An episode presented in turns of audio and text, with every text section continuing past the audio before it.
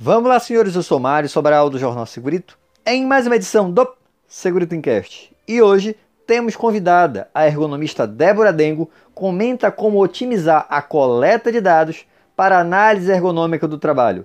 É logo depois da vinheta.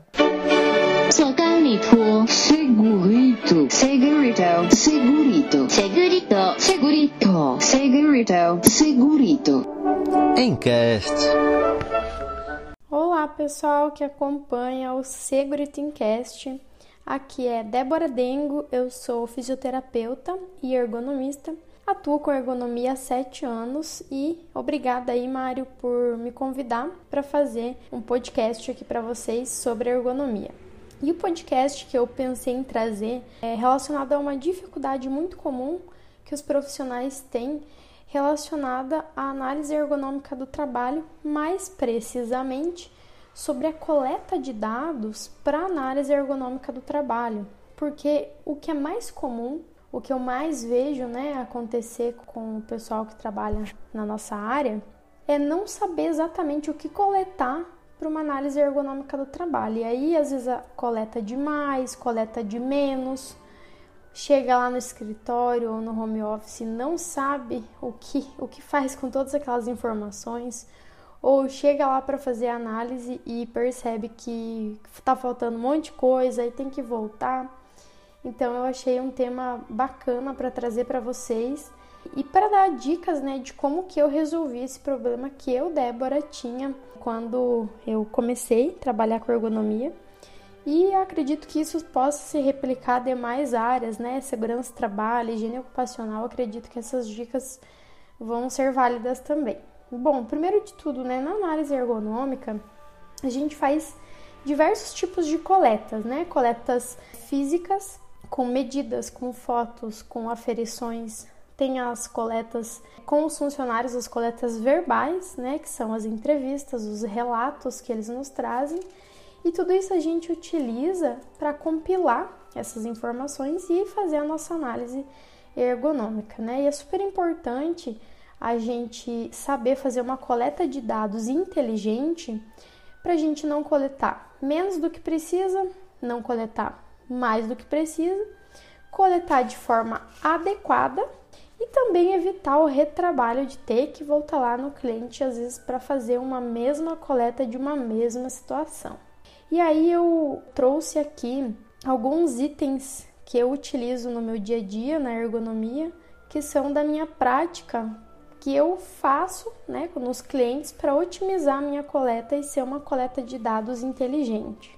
Bom, vamos lá. Primeiro de tudo, eu acho que não tem como a gente chegar lá no posto de trabalho, no setor, para coletar alguma informação, para fazer a nossa análise, sem ter feito uma boa conversa com os trabalhadores antes, né? A famosa entrevista que a gente fala, né? Eu acho de extrema importância. Porque se você simplesmente chega lá no posto de trabalho, vou dar o meu exemplo, né? Eu não sou ergonomista, fisioterapeuta CLT em nenhuma empresa. Eu tenho as minhas empresas que eu sou consultora, que eu dou continuidade, mas a maioria dos meus trabalhos são trabalhos novos, né? Empresas que chegam novas para mim. Então eu não conheço ainda aquela empresa. Então se eu simplesmente chegar lá e já querer ir para o campo de batalha, para o chão de fábrica, para querer coletar alguma informação, eu vou ficar totalmente perdida, eu não vou saber o que eu preciso coletar realmente. Você tem que ir lá conhecer antes, mas não já com a prancheta para coletar dados para tua análise. Então é muito importante antes de você querer fazer essa coleta, você ter uma entrevista com os trabalhadores, né?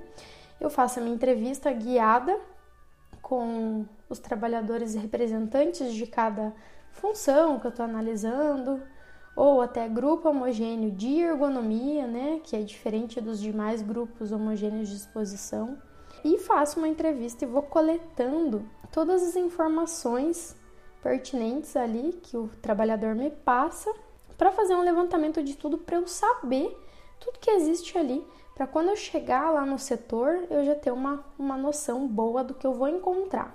Depois disso, já na entrevista, o ideal é você descobrir as atividades que têm exigência ergonômica, porque a gente não coleta tudo para fazer uma análise ergonômica.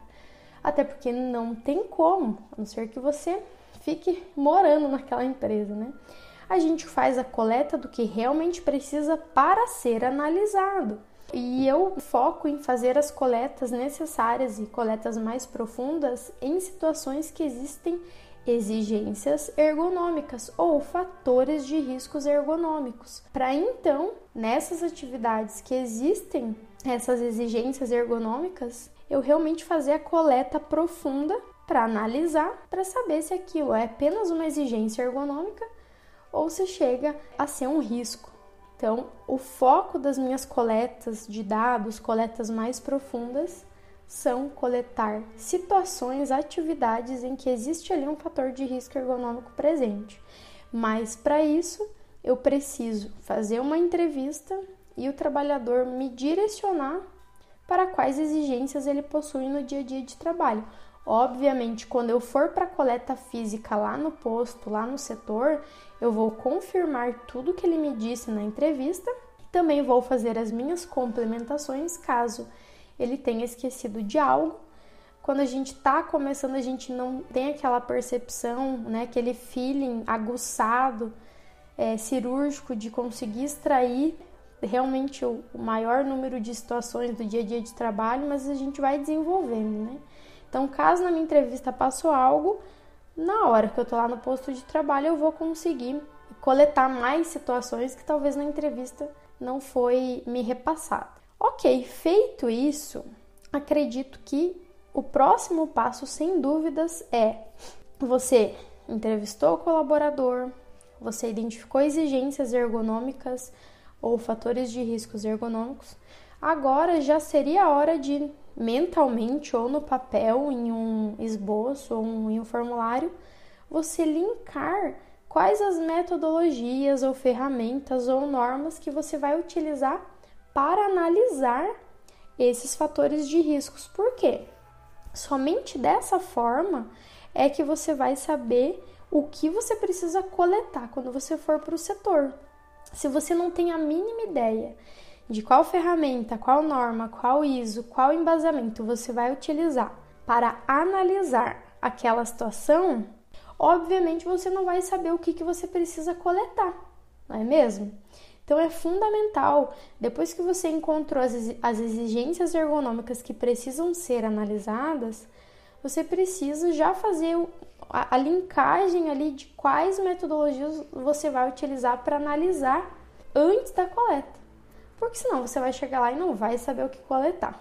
Bom, e aí o passo 4, que é muito importante, que você precisa ter formulários de coleta das metodologias que você utiliza. Vou dar um exemplo. Se você utiliza NIOSH para fazer análise de manuseio de peso. O NIOSH, ele é uma ferramenta que não deixa de compor as metodologias que você utiliza para analisar. Ele é uma ferramenta que possui muitas variáveis, ou seja, você precisa coletar altura, peso, distância horizontal, distância vertical, percorrida pela carga, enfim, N variáveis. Às vezes, de cabeça, você não não, não vai saber decor todas essas variáveis que você precisa coletar. Então, o ideal é você ter um roteiro, um formulário de coleta para cada metodologia ou ferramenta mais complexa que você utilize, porque senão você vai chegar lá na hora de coletar e vai esquecer né, de muitas informações. E aí, o quinto item ou o quinto passo, sem dúvidas, é levar esses formulários para a coleta. Então, você já sabe quais exigências ergonômicas existem, você já sabe quais metodologias você vai utilizar para analisar cada uma delas. Você já fez os formulários para cada metodologia ou ferramenta que você utiliza e aí você já vai saber qual você vai levar para a tua coleta. Perfeito? E aí você vai coletar, vai preencher, vai fazer o input de dados ali no teu formulário. E sem dúvidas o último passo e não menos importante, eu diria que agendar com o entrevistado ou com o trabalhador. Por quê? Imagine que você tem uma situação, né, de um fator de risco ergonômico que você possa até suspeitar que aquilo é um risco já. Obviamente, a gente sempre analisa para ter essa certeza, mas assim, é uma situação mais crítica, digamos assim. Só que às vezes essa situação acontece só em dois momentos do dia. Por exemplo, se você não sabe, não conversa com o trabalhador, não ajusta um horário para você ir lá fazer essa coleta, tem grandes chances de, se você chegar num horário aleatório naquele setor, você pode não estar tá encontrando o trabalhador fazendo essa atividade que é mais crítica. E aí, como que você vai analisar algo que você desconhece? Por isso que eu gosto muito de agendar com os trabalhadores o melhor horário onde ele consiga me mostrar ou que ele esteja executando todas aquelas atividades que eu vou avaliar. Se você fizer esses passos, esses itens que eu te mostrei, eu tenho plena certeza que quando você chegar no último passo, que é de fato fazer a tua coleta para tua análise, você vai ter ali, não vou dizer que a gente sempre sabe 100% que é preciso ser coletado, porque a gente sabe que cada empresa é diferente uma da outra, a ergonomia é uma caixinha de surpresas, mas eu tenho certeza que assim, 90, 95% das situações dos itens que você precisa coletar para tua análise você vai ter em mãos, porque isso realmente é algo que me auxilia muito. Esses itens, esses passos que eu passei para vocês, eles me ajudam demais. Assim, faz muito tempo que eu não tenho um retrabalho de ter que voltar mais de uma vez para coletar uma mesma situação. A não ser que eu tenha dúvida do que eu presenciei naquele dia. Aí, obviamente, a gente volta, mas não de ter aquela sensação Poxa vida, faltou isso para coletar. Esqueci disso, não coletei isso, falta essa informação. Porque a gente sabe, quando faltam informações para compor a nossa análise, a nossa análise empaca, ela não vai para frente, porque a gente precisa de todos os dados. Então, bom, essa era a contribuição que eu queria dar para o podcast do Segurito hoje e espero ter contribuído com todos vocês. E quem quiser me acompanhar para mais dicas de ergonomia, é só entrar no Instagram, arroba Débora Soluções Ergonômicas, ou na página do Facebook também, é, Soluções Ergonômicas, e a gente se vê por aí. Espero que vocês tenham gostado. Obrigada, Mário, meu grande amigo. Um grande abraço.